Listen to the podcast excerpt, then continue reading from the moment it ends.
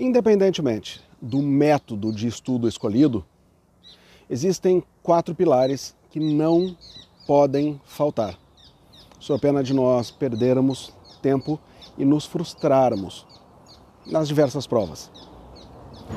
Lei, doutrina, jurisprudência e treinamento por questões de provas. Lei, doutrina, jurisprudência e exercícios. Você vai descobrir a proporcionalidade de estudo em cada um desses pilares pelo cargo pretendido, pela banca contratada e pelo nível de aprofundamento de cada cargo. Existem algumas bancas que tradicionalmente apertam mais a jurisprudência do que a doutrina. Outras bancas priorizam textos de lei. Como descobrir isso? Você já foi orientado em vídeos, áudios anteriores, a fazer um raio-x.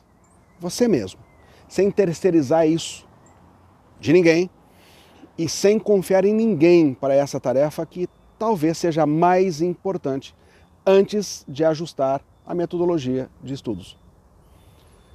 Nós sabemos que o CESP, por exemplo, é tradicional na cobrança de jurisprudência. Então, quem vai enfrentar provas do CESP, a exemplo do delegado federal, precisa estar muito em dia com a jurisprudência do STF, do STJ.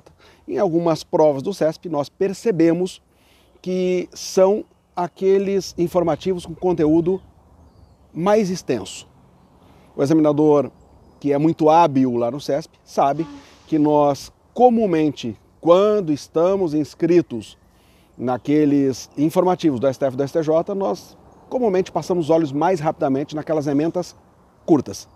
E às vezes, daqueles informativos gigantescos, nós não lemos e dali saem três, quatro, cinco questões.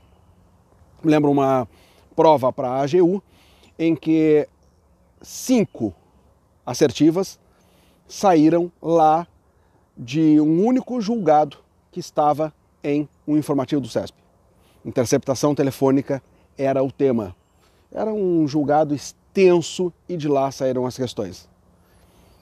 Nós vemos outras bancas, nós tivemos recentemente uma prova para capitão do Estado do Rio Grande do Sul, em que a prova foi essencialmente texto de lei.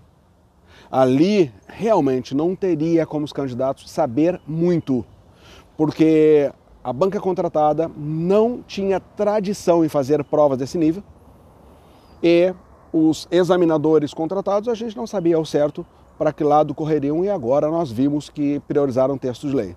Mas isso foi uma questão atípica realmente. Mas tem outras bancas que têm um perfil mais bem delineado.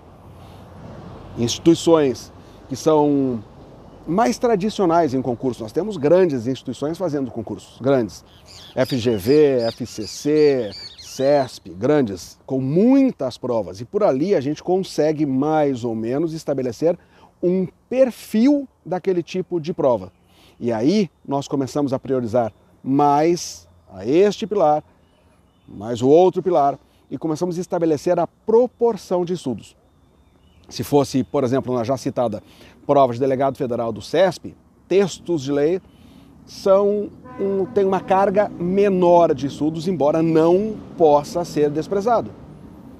Você vai priorizar ali jurisprudência, doutrina, depois texto de lei e, claro, o pilar dos exercícios deve ser feito sempre, sempre.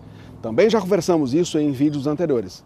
Você tem duas formas de fazer os exercícios. Uma, se enganando, que é realizando os exercícios exatamente depois que acabou de estudar.